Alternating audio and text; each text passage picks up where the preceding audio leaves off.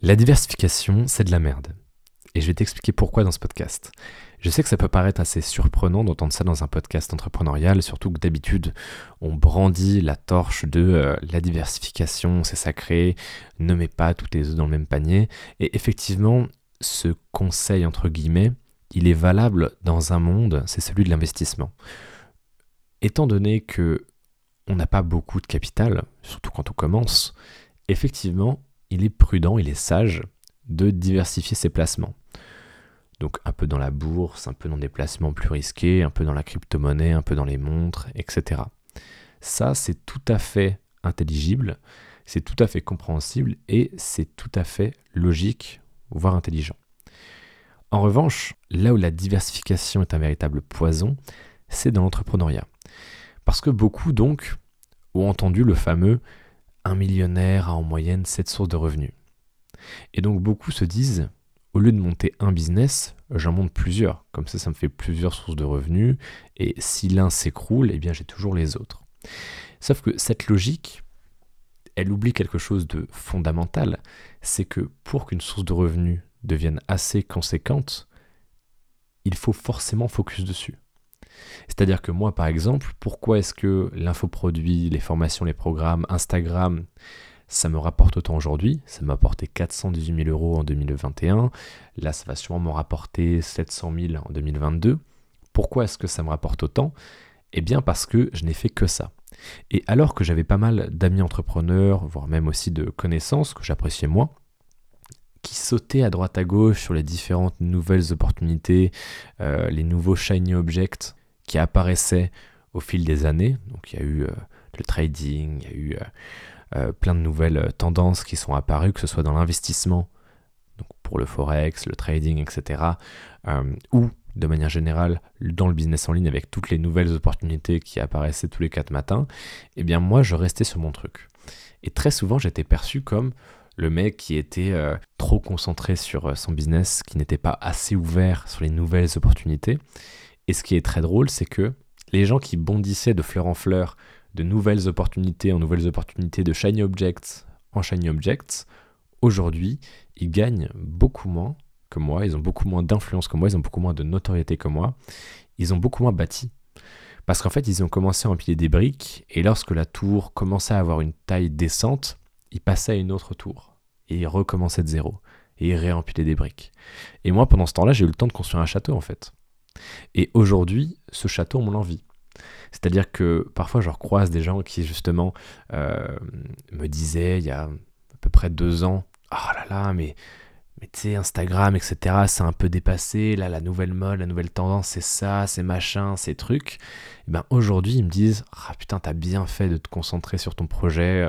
Moi, j'avais un peu, un peu abandonné ce que j'avais commencé. Et là, je regrette parce que bon, bah, le Web 3, ça tire un petit peu la gueule en ce moment. Le nombre de gens, par exemple, qui étaient donc euh, dans l'e-commerce, dans l'infoproduit, etc., et qui ont quasi tout abandonné pour le Web3, pour les NFT, pour euh, les cryptos, etc., ces gens-là, aujourd'hui, s'en mordent les doigts. Et ils reviennent peu à peu euh, dans le Web 2, c'est-à-dire l'infoproduit, l'e-commerce, etc. Parce que justement, ils se sont trop précipités dans le nouveau, la nouvelle ruée vers l'or, le nouveau shiny object qu'était le Web 3. Et aujourd'hui, ils regrettent d'avoir gaspillé un ou deux ans même si certains se sont fait beaucoup de thunes avec cette industrie, ce que je respecte, ils ont trop délaissé leur main business. Et c'est ça qu'ils regrettent énormément. Et effectivement, le fait qu'un millionnaire en moyenne cette source de revenus, c'est tout à fait vrai. Et c'est une chose euh, vers laquelle tu dois tendre au fur et à mesure que tu vas grandir dans ton aventure entrepreneuriale. C'est un objectif que tu, dois avoir, d'avoir plusieurs sources de revenus qui tournent en automatique. Si l'une s'écroule, euh, les six autres tournent toujours. Mais ce qu'il faut comprendre, c'est que les millionnaires les ont bâtis les unes après les autres. C'est-à-dire qu'ils ont créé un business, ils s'y sont mis à fond, ça a bien marché, ils ont automatisé, ils ont délégué, ils ont scalé, et ensuite ils sont passés à quelque chose d'autre. Donc la diversification, c'est bien, mais lorsque tu le fais de manière stratégique. C'est-à-dire lorsque tu as bâti quelque chose, tu le délègues, tu l'automatises, tu fais en sorte que ça continue de scale, que ça continue de fonctionner correctement, et ensuite tu passes à autre chose, et ensuite tu diversifies. Et pour ce qui est de l'investissement, effectivement, cette règle s'applique. Mais l'investissement, encore une fois, c'est quelque chose que tu ne fais pas à plein temps, surtout lorsque tu te lances. Moi, je vois beaucoup de gens qui me disent Ouais, là, je suis salarié, je suis étudiant, etc. Et moi, je veux devenir riche avec euh, l'immobilier, la bourse, le trading, les cryptos, etc. Mais là, vous avez tout faux. C'est-à-dire que l'investissement, ce n'est pas une activité à temps plein. Euh, à moins que tu fasses de la location, effectivement, court durée, en immobilier, etc., ou que tu sois extrêmement bon en trading, par exemple, tu ne vivras pas de l'investissement. L'investissement, c'est quelque chose sur lequel tu vas te concentrer. Effectivement, tu peux commencer dès aujourd'hui en investissant un petit peu, etc. Mais là où ça va devenir très intéressant, c'est lorsque tu vas justement réinvestir les bénéfices de ton business. Là, c'est de la diversification qui est intéressante. C'est-à-dire que tu bâtis un truc qui crache du cash à fond et tu utilises euh, l'usufruit de ce dernier pour investir, pour préparer l'avenir, etc. Mais il faut arrêter avec ce mythe de la diversification dès le premier jour. Aujourd'hui, tant que tu ne gagnes pas 10 000 euros par mois, la diversification ne doit même pas te venir en tête. C'est un mot que tu dois bannir de ton esprit. Parce que justement, à ce stade-là, c'est un poison. Aujourd'hui, à mon niveau, et je ne dis pas ça de manière euh, présomptueuse ou prétentieuse, c'est intéressant parce que je gagne assez pour déléguer, pour automatiser, pour lancer d'autres projets à côté, et je suis déjà libre financièrement. Et évidemment que j'ai commencé, moi, euh, dès que j'ai pu, donc à mes 17, euh, à mes 17 ans, de manière un petit peu borderline à investir, puisque je n'avais pas l'âge légal, mais à 18 ans, je l'ai fait correctement et à fond. Évidemment que j'ai commencé à investir assez tôt, mais c'est parce que moi, mes 10 000 euros, mes premiers 10 000 euros par mois, je les ai faits à 17 ans. Donc c'est pour ça que j'ai commencé à investir aussitôt et que ça a été intéressant en termes de revenus, en termes de plus-value, en termes de dividendes, de retour sur investissement, etc. C'est parce que j'avais beaucoup à investir. Euh, j'aime beaucoup la fameuse phrase, enfin le, fameux concept qui revient très souvent, où effectivement tu investis 100 euh, ou 200 balles dans le S&P 500 et à la retraite tu pars avec euh, plus d'un million d'euros, plus d'un million de dollars. Effectivement, c'est tout à fait vrai. Euh, le SP 500 a un retour moyen de 10 euh, ou 11%, je crois, historiquement. Donc c'est une chose à faire, de placer son argent dans des placements sûrs, de se diversifier, même quand on n'a pas beaucoup dès le départ, c'est une bonne chose à faire. Mais honnêtement, qui a envie d'être riche à 60 balais? C'est une bonne chose, hein, mais il y a quand même des choses à faire avant, quoi. Il y a quand même 40 ans avant où tu peux profiter. Donc, si toi, tu veux vivre une vie qui en vaut la peine, que tu veux profiter, que tu veux voyager, l'investissement seul ne va pas suffire. Ce qu'il va falloir, c'est un énorme business à cash flow, un premier projet dans lequel tu te focuses à fond. Tu vas chercher les 10, 20, 30 cas par mois de profit.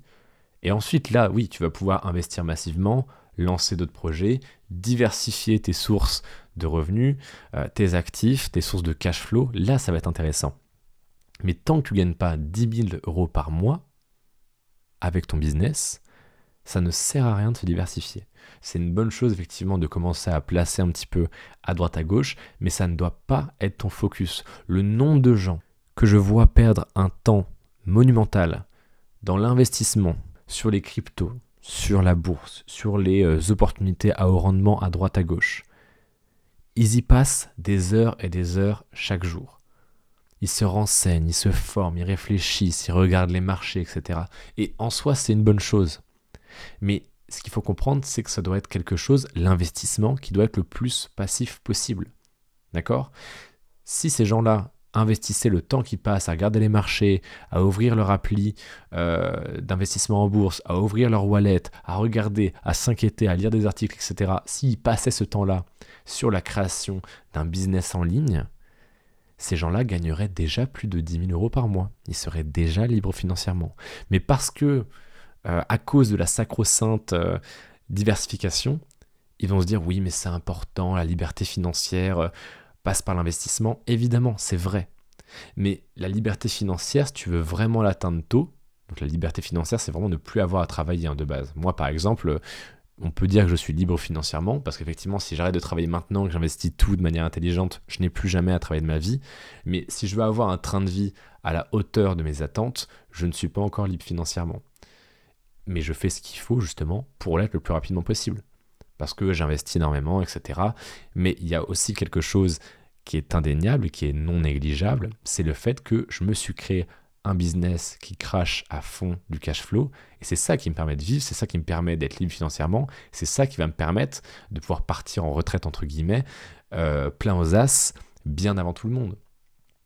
Parce que j'ai fait l'opposé de ce que recommande euh, la sacro-sainte euh, diversification. Donc encore une fois, les conseils Instagram, les grandes citations, les grands concepts qu'on te ressort tout le temps, euh, les exemples de Warren Buffett, etc., ils sont bons, ils sont pertinents, mais il faut aussi les ramener à soi. C'est-à-dire que oui, il faut investir. Oui, il faut s'intéresser aux opportunités à haut rendement, à la bourse, aux cryptos, évidemment. Mais ça ne doit pas être ton focus principal. L'investissement, ça doit te prendre 5% de ton temps maximum. Je vois des gens qui placent des 200 euh, euros et qui vont regarder ça tous les jours, qui vont regarder 20 000 vidéos sur l'investissement. Tes 200 euros, ils vont jamais se transformer en 200 000. Par contre, si tu passais justement ce temps que tu passes à te renseigner, à regarder les marchés, à regarder ton wallet, etc., si tu le passais à entreprendre, à te former pour créer des business dans l'économie réelle, là, tu pourrais devenir immensément riche. Et ensuite, lorsque tu feras pas mal de cash, que tu seras libre financièrement parce que, voilà, avec 10K par mois, tu vis plutôt bien et que tu auras en plus de quoi investir, là, ça sera intéressant que tu t'intéresses plus à ce monde de l'investissement. Mais pour l'instant, ça ne doit pas être ta priorité. D'accord? Pas de diversification jusqu'à ce que tu fasses 10 000 euros par mois. Ton premier focus, ça doit être le business en ligne. Alors évidemment, il y a plein de choix. Par exemple, sur le catalogue de formation, sur euh, formation-fortumedia.com, on propose un large choix de programmes avec différents types de business. On a Amazon KDP, on a Dark Kitchen, on a euh, l'infoproduit Instagram avec Instagram Empire, on a un programme pour apprendre à faire du dropshipping en organique sur TikTok, donc sans dépenser un euro en publicité. Il existe des tonnes de moyens différents de se faire de la thune en ligne. La plupart ne coûtent presque rien pour lancer la machine et ont des rendements énormes. Il n'y a aucun investissement aussi rentable que le business en ligne. Parce que si tu investis 100 euros dans une action, tu peux espérer que dans 10 ans, elle en vaille 200. Euh, tu peux espérer si c'est un très bon investissement en soi. En revanche, le business en ligne, tu peux vraiment mettre 1000 euros aujourd'hui et repartir avec 10 000 dans 3 mois. D'accord? Donc, arrête l'investissement, enfin, arrête de te focus autant là-dessus. Continue à investir un petit peu tous les mois, c'est très bien, mais n'y passe pas tout ton temps et investis plutôt ce temps dans la création, d'un business en ligne rentable qui te permettra de vivre la vie que tu veux, d'atteindre la liberté financière, euh, de mettre à l'abri tes proches, de te protéger de l'inflation et de la récession qui arrive, etc. Oublie la diversification pour le moment. Focus-toi sur un seul projet qui va te rapporter énormément d'argent, comme un business en ligne par exemple, dont tu pourras dans le futur investir les bénéfices. Et moi en attendant, je te dis à demain pour un prochain podcast.